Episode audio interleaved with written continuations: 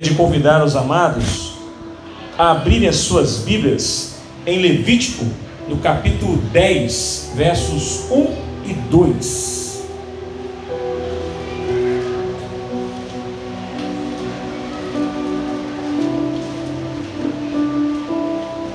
Aleluia.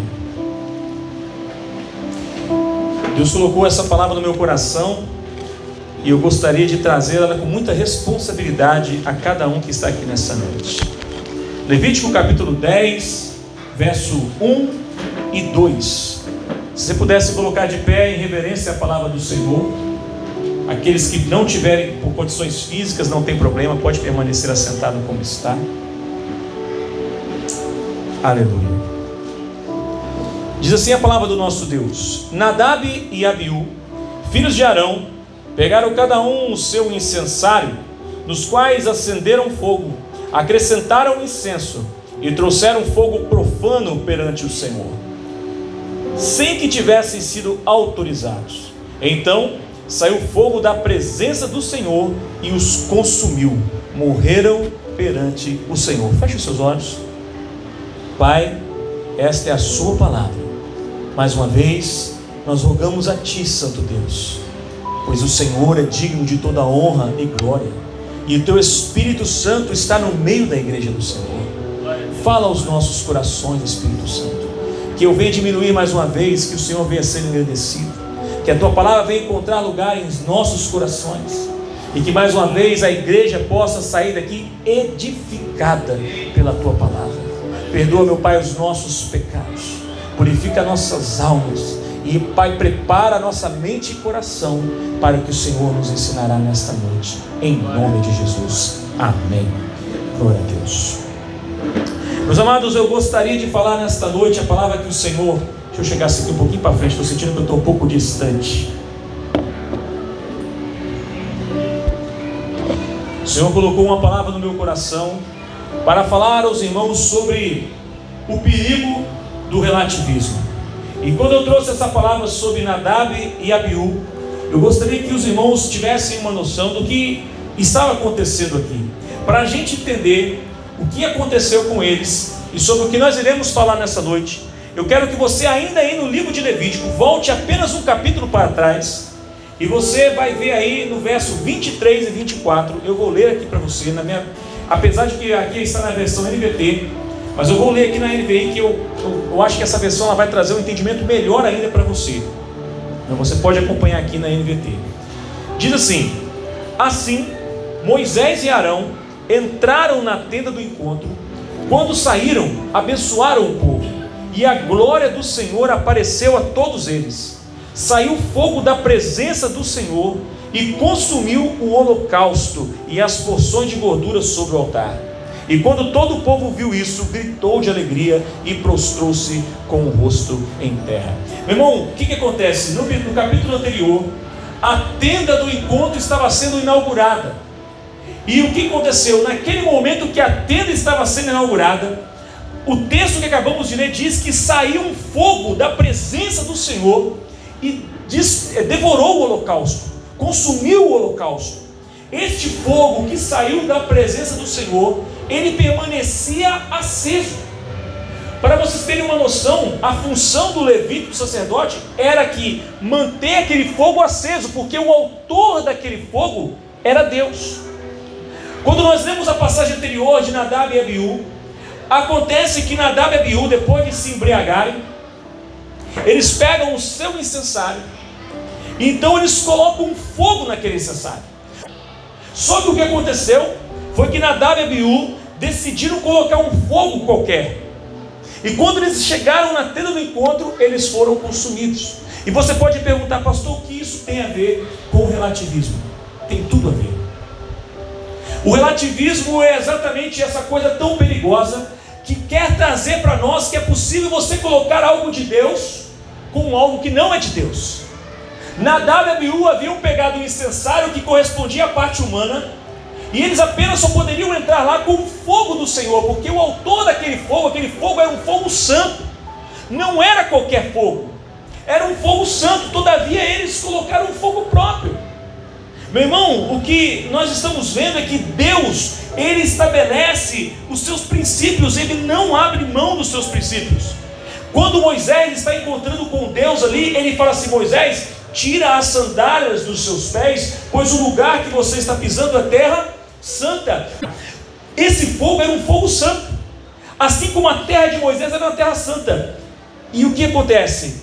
Nadab e Abiú decidiram prestar uma adoração a Deus da sua maneira. O relativismo é exatamente isso. O relativismo é quando nós tentamos agradar a Deus da nossa maneira. E sabe, eu gostaria de falar nessa noite sobre um pouco do que nós temos visto e vivido no nosso mundo sobre essa questão do relativismo, para depois cairmos para a igreja. Então eu gostaria de trazer para vocês, para que você saiba, o pai do relativismo é o sofista Protágoras. E ele disse o seguinte: o homem é a medida de todas as coisas. Então, o que, que Protágoras está ensinando aqui? Ele está dizendo o seguinte: tudo começa a partir do homem. O homem é o princípio e o homem é o final. E nós sabemos, meu irmão, que não é assim. Jesus disse: Eu sou o Alfa e eu sou o Ômega. Mas Protágoras aqui é o pai do relativismo, porque ele deixa claro o seguinte: tudo está com o homem. Ora, quem não se lembra de Frederic Nietzsche que disse: Deus está morto, porque ele diz, agora na era da pós-modernidade não se precisa mais de Deus. Nós não precisamos de Deus. Meu irmão, o que é o relativismo senão uma tentativa de viver uma vida sem Deus? Porque se Deus existe, existe uma maneira certa de viver. E no relativismo, a, a, maneira de viver é cada um conforme a sua. Olha, não existe uma verdade absoluta. O que existe é o seguinte: olha, você se sente bem fazendo isso? Então faça. Você se sente bem fazendo dessa forma? Então faça. Não há ninguém errado, todos estão certos. Nós sabemos que não é assim. Nós sabemos que Jesus falou: Eu sou o caminho. Ele não é um caminho, ele é o caminho. Significa dizer que Deus tem uma verdade, aliás, Deus tem não, Deus é a verdade absoluta. Então o relativismo é uma tentativa que nós temos, que nós usamos, o homem usa, para tentar fazer as coisas do seu modo. Nadab e Abiú achavam que eles poderiam adorar a Deus entrando com fogo estranho. Todavia o que aconteceu? Eles foram consumidos. Agora, como que o mundo tem feito o relativismo? Como é que o relativismo é colocado na nossa sociedade? E eu gostaria de passar alguns slides que eu separei para que nós pudéssemos pensar o relativismo no mundo. Então, o primeiro deles, lá no começo, está lá no começo. O primeiro deles que nós podemos ver é que hoje se relativiza tudo, tudo, irmãos. E uma das coisas que estão se relativizando é a vida. A vida hoje ela é relativizada. Quem não sabe, o movimento feminista pode abrir. O que é isso? O movimento feminista prega a seguinte verdade: essa aqui é uma atriz da Globo. Hoje eu estava falando lá na escola bíblica que, que pessoas que se dizem cristãs e assistem a Globo precisa repensar a sua maneira de ser cristão, porque tem alguma coisa errada. Você não pode acender uma vela para Deus e acender uma vela para o diabo. Isso é relativizar. Porque a Globo, ela não coloca nada de bom na sua casa, só coisa de ruim. Aí, você vê aqui, toda mulher é dona do seu corpo, faz com ele o que quiser. O que, quer dizer essa frase? Essa frase é para relativizar a vida. Quer dizer o seguinte: se uma mulher está grávida, aquele bebê, ele não é uma vida, ele pode ser tirado. A mulher tem o seu corpo e ela faz o que ela quiser. Se ela quiser abortar, ela aborta. O próximo slide diz exatamente a regra que o feminismo ensina: meu corpo, minhas regras. Mas seria isso verdade? Seria isso verdade? Meu irmão, não sei se você já parou para pensar nisso. Quando o homem manda uma sonda para o espaço sideral, e ele manda lá para Marte, Aí quando eles encontram uma bactéria lá, o que, que eles falam na notícia do jornal? Foi encontrado vida em outro planeta. Ou seja, uma bactéria em outro planeta é vida. Mas um feto no, no ventre de uma mulher não é um ser humano. Nós estamos vivendo hoje a relativização da vida. As pessoas, por que, que as pessoas abortam? Porque é mais fácil você destruir o que você não está vendo.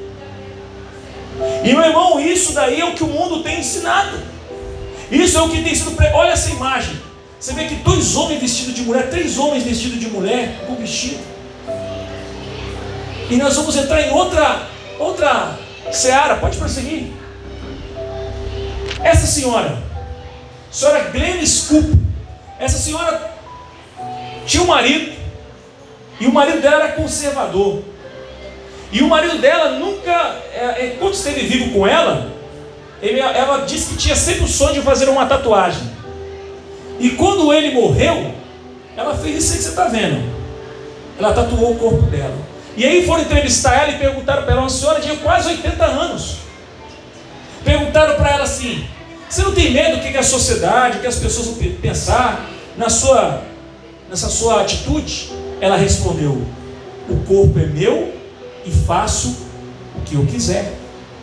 É isso que o relativismo faz. Ele faz o que nós possamos acreditar que nós podemos fazer sexo com 20 pessoas, que você pode fazer sexo com a sua namorada antes do casamento, que você pode fazer o que você quiser, adulterar, trair e não vai prestar conta para ninguém. Que você pode abortar um feto no seu ventre, que você pode acordar de manhã e falar assim: hoje eu sou uma mulher, hoje eu sou um homem, amanhã eu sou um cachorro, gato, periquito, papagaio, ave. É assim, irmão. Existe uma relativização, por quê? Porque o mundo e o diabo usa a, a, ferramenta do relativismo para dizer o seguinte: não existe uma criatura feita à imagem de Deus. Porque isso aqui destrói, irmão, a imagem de Deus. Isso aqui destrói. Talvez você for pastor, eu tenho uma tatuagem, irmão. Não se sinta culpado se você fez a tatuagem antes de você conhecer Jesus, porque você não conhecia. Agora, se você se tatuou depois de conhecer Jesus, você tem que refletir. É a mesma coisa que alguém chegar lá na sua casa e pichar o muro da sua casa. Você vai gostar? Alguém gosta?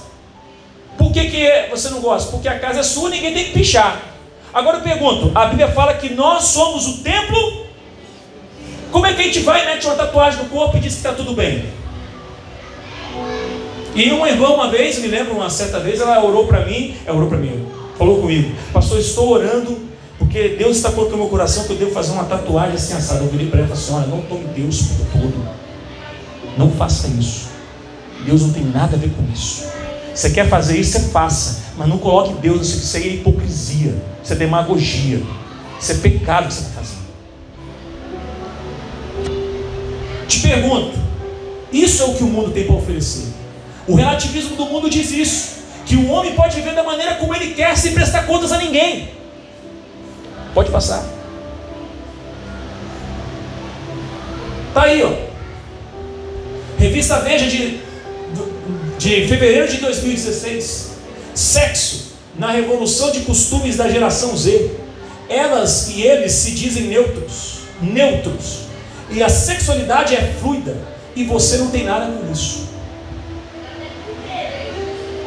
Irmãos, preste atenção. O que o mundo está dizendo que você faz o que você quiser com o seu corpo e não deve nada a ninguém. Você não prestará contas a ninguém. Então eu quero ler um texto antes de continuar, volta na Bíblia, que está em 2 Coríntios, capítulo 5, verso 10. Que diz o seguinte, volta lá, 2 Coríntios 5, 10, que diz assim: Pois todos nós teremos de comparecer diante do tribunal de Cristo para que cada um receba o que merecer, pelo bem ou pelo mal que tiver feito neste corpo terreno. Eu e você prestaremos conta do que nós fizemos com este corpo. Eu e você prestaremos conta do que nós fizemos. Isso aqui é o absoluto de Deus.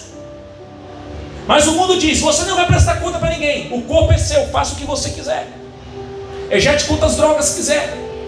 Coloque as roupas mais imorais que você quiser. Ande aí pela rua mostrando o seu corpo para todo mundo ver. Nós não somos. Quem somos nós? Quem somos nós? Nós vamos viver no relativismo do mundo ou nós vamos viver no absoluto de Deus? Volta lá de novo. Veja essa reportagem da Globo. A sociedade tem que abrir a mente. Veja como, eles, como é feita a frase. Nós somos pessoas de mente fechada. Nós, os cristãos. A sociedade tem que abrir a mente.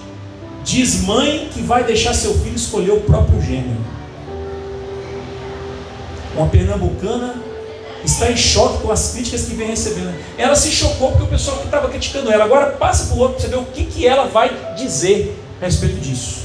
Ela diz do filho que vai que nasceu: Não impomos nada. Ele é um menino, imposto pela sociedade. Olha, meu querido.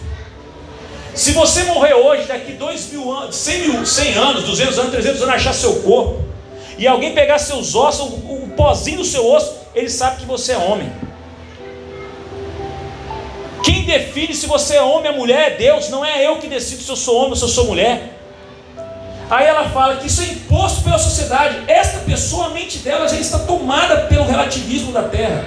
Ela diz imposto da forma como foi registrado. Agora, pode ver aí, os, os cartórios já estão criando um mecanismo para você poder botar. Não, deixa ser, é, não vai ser menino nem menina. Ela diz: é, imposto pela sociedade da forma como foi estudado. Mas, se mais à frente ele decidir que não é menino, é uma decisão dele. Relativização do sexo, da pessoa, do ser humano. Olha como ela diz: a gente enxerga com a mente muito aberta. Olha só, como é que você chama uma pessoa dessa? Eu chamo de louco, desvairado, profano, e outros nomes mais. Mas ela diz, se chama de uma pessoa de mente aberta. Ariel, Ariel, ou seja, é um menino, mas botou o nome de Ariel, já dá para ver onde vai bater o negócio já. Ariel é uma criança independente de qualquer coisa. É uma criança. O gênero vai ser uma escolha dele.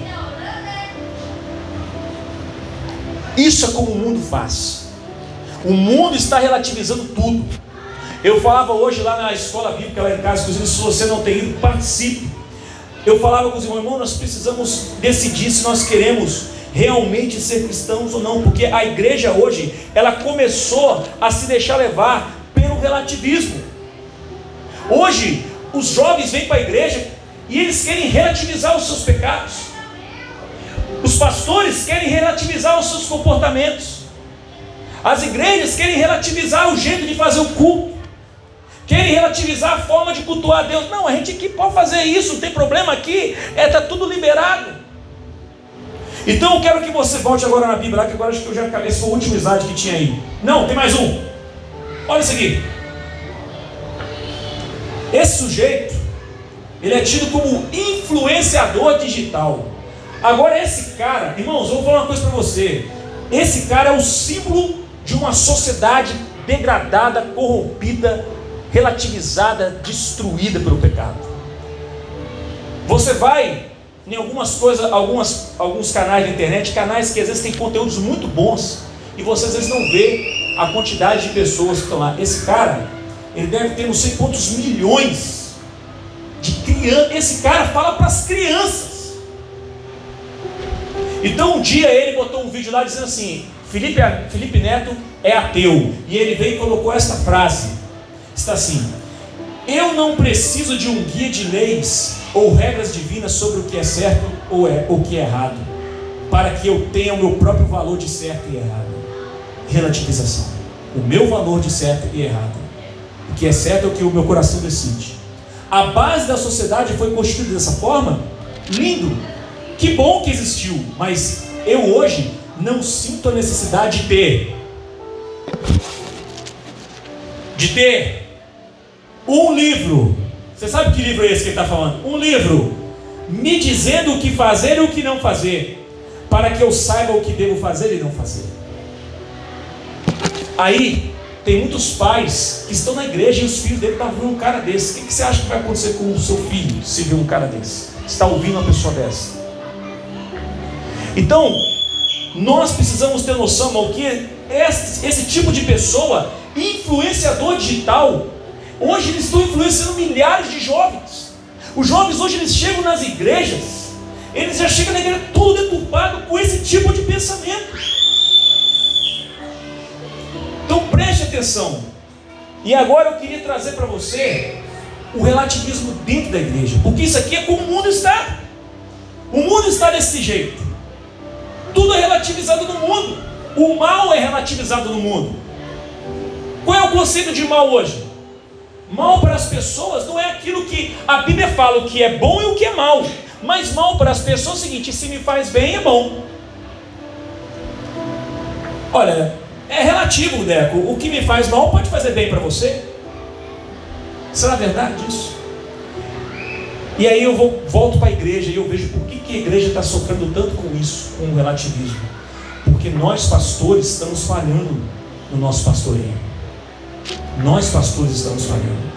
Olha o que diz Ezequiel capítulo 44, verso 23. A versão que eu vou ler aqui, eu, talvez seja um pouquinho diferente, seja melhor do que você vai colocar aí, tá? Eu acho na NVT, mas eu gosto mais dessa aqui na versão da NVI, que fica mais fácil mas o sentido é o mesmo. Olha o que diz Ezequiel 44, 23. Diz assim: aqui vai descrever a função do sacerdote. Ele diz assim: Eles ensinarão ao meu povo a diferença entre o santo e o comum, e lhe mostrarão como fazer a distinção entre o puro e o impuro servir ou adorar a Deus como eu quero. Eu quem? Deus. Preste atenção, irmãos. Quem ensinará? O sacerdote, o pastor, o líder. Ele deve dizer: olha só, o dinheiro do dízimo, por exemplo, assim como aquele fogo era santo, o dinheiro que vocês colocam aqui quando você traz sua oferta, ele é um dinheiro santo. Um cara que rouba o dinheiro da igreja, ele profana o santuário de Deus, porque ele está roubando o que é santo. O dinheiro que é usado na Deus é o dinheiro santo. As músicas que cantamos, elas devem ser santas, porque existe música santa e música profana. E eu vou dizer para você também: existe ritmo santo e ritmo profano, irmão. Não caia nessa que todo ritmo é bom, não, porque não é não, irmão. Não é não. Tem ritmos que ele mexe com toda essa sensorial do cérebro da pessoa, levando a pessoa a sentimentos sensuais, sentimentos de várias coisas ruins, depressivos. Então não é todo ritmo que é bom, não. Você tem que saber filtrar. Agora, o que é o problema que nós estamos vivendo hoje na igreja? Porque os sacerdotes, os pastores, nós muitas vezes, ao invés de estarmos mostrando para as pessoas: olha, isso aqui é santo, isso aqui não pode, isso aqui é profano, nós não estamos fazendo isso. Nós estamos como Esaú. O que, que Esaú fez? Ele vendeu a sua primogenitura por causa de um guisado. Ou seja, ele vendeu algo de valor eterno por algo que era perecível e temporário. É o que a sociedade faz hoje. É o que muitas igrejas têm feito hoje. Eles, nós estamos negociando, flertando com o inimigo, aceitando coisas entrando na igreja para poder agradar gregos e troianos. A palavra de Deus deixa claro, meu irmão, não dá para relativizar o pecado. Quem define o que é pecado é o pastor? Não, quem define o que é pecado é a palavra de Deus.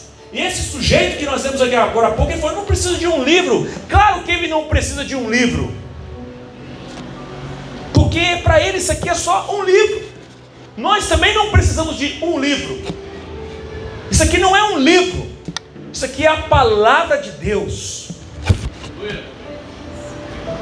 E a gente hoje está vivendo tempos em que vivemos a relativização das coisas de Deus do pecado. A igreja tem aceitado. Nós hoje usamos uma fé utilitarista, pragmática, ou seja, se funciona, bora lá.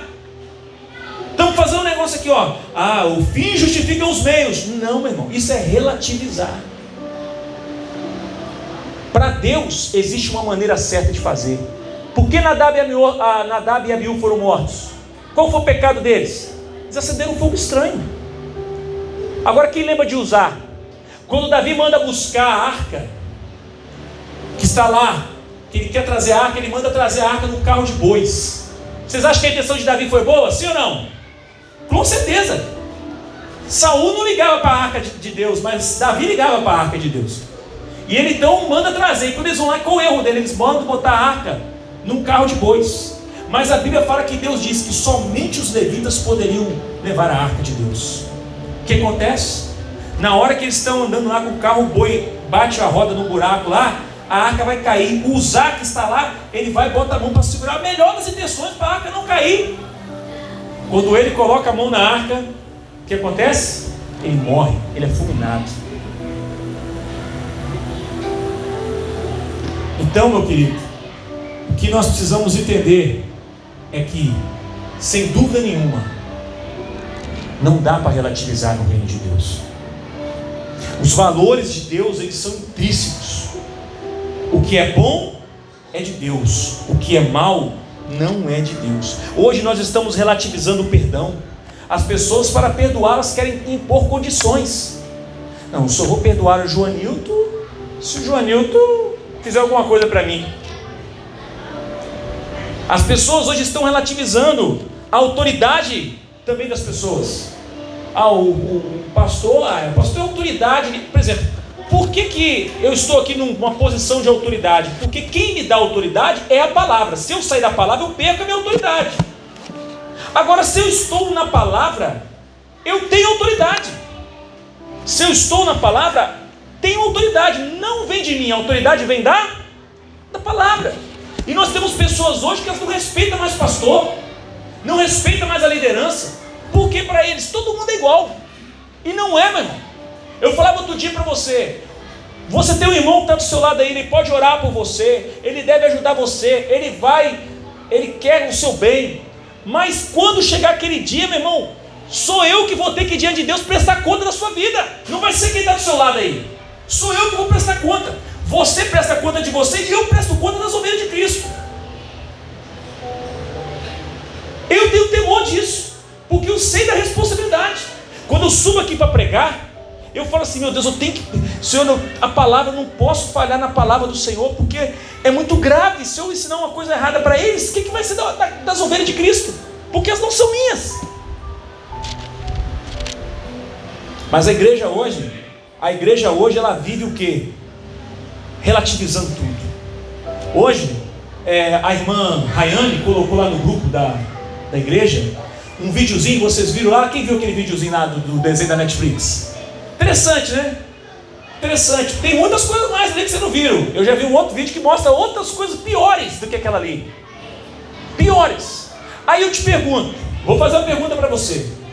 Você tem o controle na sua mão você tem que escolher o que você quer trazer para dentro da sua casa. A Bíblia fala: não trarás à sua casa nada que seja baixo maldição. Não trarás. Aí nós somos crentes. Você é crente. Você vem para cá na igreja. Domingo você adora a Deus. Você vem cá, louva o Senhor, ouve a palavra de Deus. Quando sai daqui, chega em casa. Big Brother Brasil.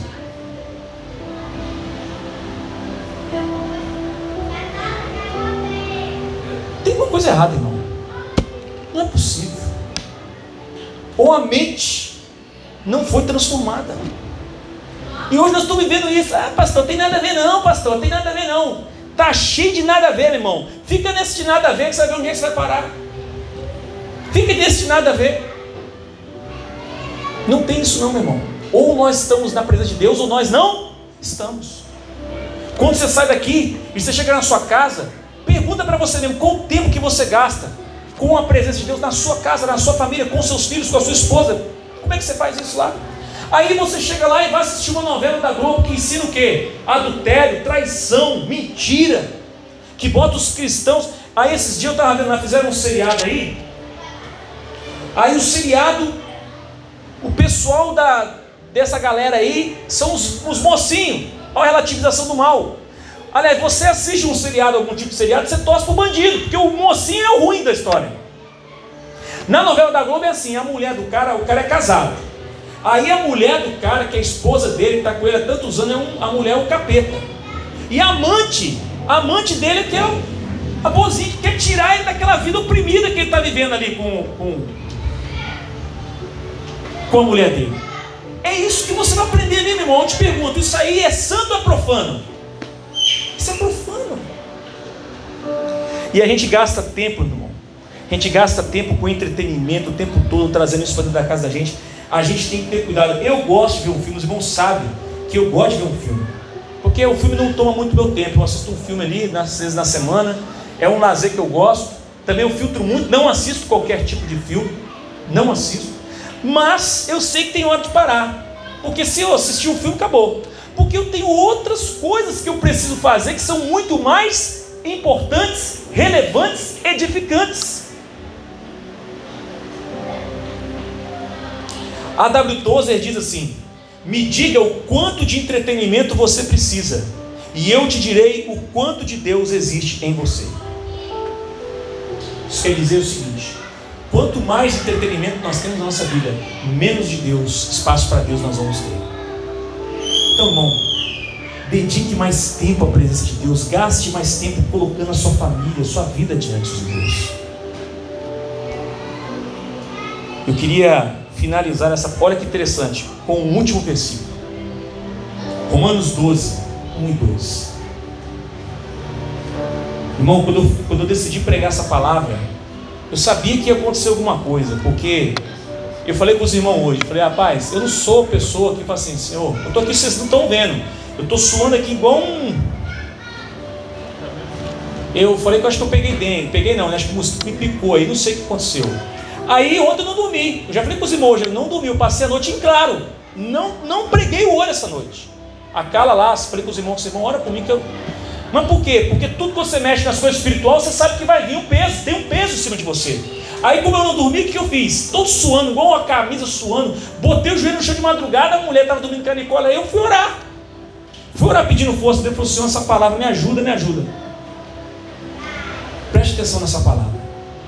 Portanto, irmãos, suplico-lhes que entregue seu corpo a Deus, por causa de tudo que Ele fez por vocês, que seja um sacrifício vivo e santo, do tipo que Deus considera agradável.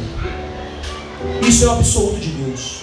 O nosso corpo deve ser oferecido a Deus de forma agradável e santa. Essa é a verdadeira forma de adorá-lo. Você acha que a verdadeira forma de adorar é vir aqui só na igreja e cantar e louvar? Não.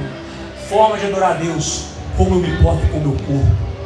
O que eu faço com o meu corpo é uma forma de adorar a Deus. Não sou eu que estou falando isso, é a palavra de Deus. Agora, o verso seguinte é o mais importante. Não é que seja o mais importante, mas é, é, o, é o que está dentro dessa mensagem. Não imitem o comportamento e os costumes desse mundo, não relativize, mas deixe que Deus os transforme por meio de uma mudança em seu modo de pensar, a fim de que experimentem a boa, agradável e perfeita vontade de Deus para vocês. Uma das versões que eu gosto mais diz assim: Não vos conformeis. O que é não vos conformar? Eu termino a mensagem aqui. O que é não vos conformar? Não vos conformar é não se colocar na forma. É não se colocar na forma. Quer dizer que o mundo tem uma forma. Não se conformar é não entrar na forma do mundo. Irmão, os ensinamentos da palavra de Deus, eles não são líquidos, eles são sólidos. O líquido, você coloca ele em qualquer recipiente, e ele se adapta a qualquer recipiente. Mas o, a palavra de Deus ela não é líquida, como quer dizer, ela é sólida. Ou seja, não somos, não é a palavra de Deus que se adapta às situações, somos nós que temos que nos adaptar à palavra de Deus. E muitas vezes a gente está fazendo o que? Nós estamos como essa, essa água. A gente está se conformando. A água, ela tomou a forma do copo. Ela tomou a forma do copo. E tem muitos de nós, meus irmãos, que estamos aí vivendo uma vida, entre aspas, de crente meia boca. E a gente tomando a forma do mundo. Não, não tem problema, pastor, vamos lá, está valendo tudo, não tem problema. A gente precisa escolher. Josué diz: escolhai, escolhei hoje a quem sirvais. Mas eu e a minha casa serviremos. Feche seus olhos. Será que eu estou falando nessa noite para alguém que tem relativizado a sua vida com Deus? Como que você está vivendo a vida de Deus? Será que você está cheio de opiniões sobre a palavra de Deus? A palavra de Deus não precisa das nossas opiniões. A palavra de Deus precisa ser obedecida. Existem textos mais difíceis de se entender, mas existem textos transparentes e claros como essa água que eu mostrei aqui. Como é que está a sua vida? Como é que você lida com a palavra? Ela é absoluta para você ou ela é mais uma forma de você relativizar as coisas? Não, eu eu sei que eu posso fazer isso porque eu não posso fazer isso, sim, mas eu posso quebrar um jeito aqui que a Bíblia não fala isso. Talvez eu esteja falando nessa noite para alguém que está aqui, que está vivendo uma vida miserável espiritualmente falando, porque está relativizando o santo de Deus. E se você é esta pessoa que está aqui nessa noite fazendo uma visita, ou você está aqui nessa noite, veio aqui, ou você é uma pessoa que já frequenta aqui, mas você está no seu coração aí pensando, poxa, eu eu tenho sido uma pessoa que tem relativizado a minha vida, eu tenho relativizado a palavra de Deus, eu tenho relativizado a igreja. Então, se você é esta pessoa, eu gostaria de orar por você. Não estou perguntando se você quer aceitar Jesus. Eu estou perguntando se você entende que precisa de ser moldado à imagem e semelhança de Deus para experimentar a boa, perfeita e agradável vontade de Deus. Será que alguém nessa noite quer que Deus transforme a sua maneira de pensar? Tem alguém aqui? Levante a sua mão. Eu já estou aqui eu sempre falo isso. Já estou aqui na frente, porque eu preciso que Deus transforme a minha mente. A cada dia. Alguém nessa noite. Eu não vou insistir. Não vou demorar. Eu não estou aqui para te julgar. Quem julga você é a palavra de Deus. Quem me julga é a palavra de Deus. Eu sei em quem eu tenho crido. Eu sei que a palavra de Deus ela é o nosso é o nosso livro de regras, ela é aquilo que nos aponta para onde nós devemos ir. Tem alguém nessa noite? Tem alguém nessa noite que deseja se encontrar com esse Cristo que ainda não conhece? Você tem? Levante sua mão, eu vou orar por você. A solução para o relativismo é a rocha que é Cristo. Ele é o absoluto de Deus. Ele é a rocha fundamental, a pedra angular não há outro que eu conheça. Se não há ninguém, eu vou fazer uma oração. E aonde você está, você pode orar comigo. Em nome de Jesus. Senhor, meu Deus e meu Pai, muito obrigado, Senhor, porque o Senhor é misericordioso. Muito obrigado, Senhor, porque em meio à nossa teimosia, rebeldia, o Senhor continua nos dando oportunidades. Perdoa, Senhor, porque nós ainda temos uma servidura. Nós precisamos, meu Pai, que o Senhor nos ajude. Nos ajude, meu Pai, a viver no absoluto do Senhor. Nos ajude, meu Pai, a viver dentro da Sua vontade. Nos ajude a distinguir o que é santo do que é profano, do que não é santo, do que é puro do que é impuro. Senhor, Abençoa as pessoas que entraram aqui nesta noite. Que ao sair daqui, Senhor, elas possam sair com esta palavra no coração delas, entendendo que nós não fomos chamados para relativizar nada, nós fomos chamados para obedecer o Senhor. Assim, meu Pai, eu oro pedindo a tua misericórdia sobre a minha vida, pois eu também sou um homem pecador, Senhor. E eu preciso do Senhor. Eu preciso do Senhor. Me ajuda, meu Pai, a ajudar os meus irmãos. Em nome de Jesus. Amém. Se você crê nisso, você pode dar uma salva de palmas para esse Deus, louvar Ele. por tudo que ele tem feito na sua vida. Aleluia.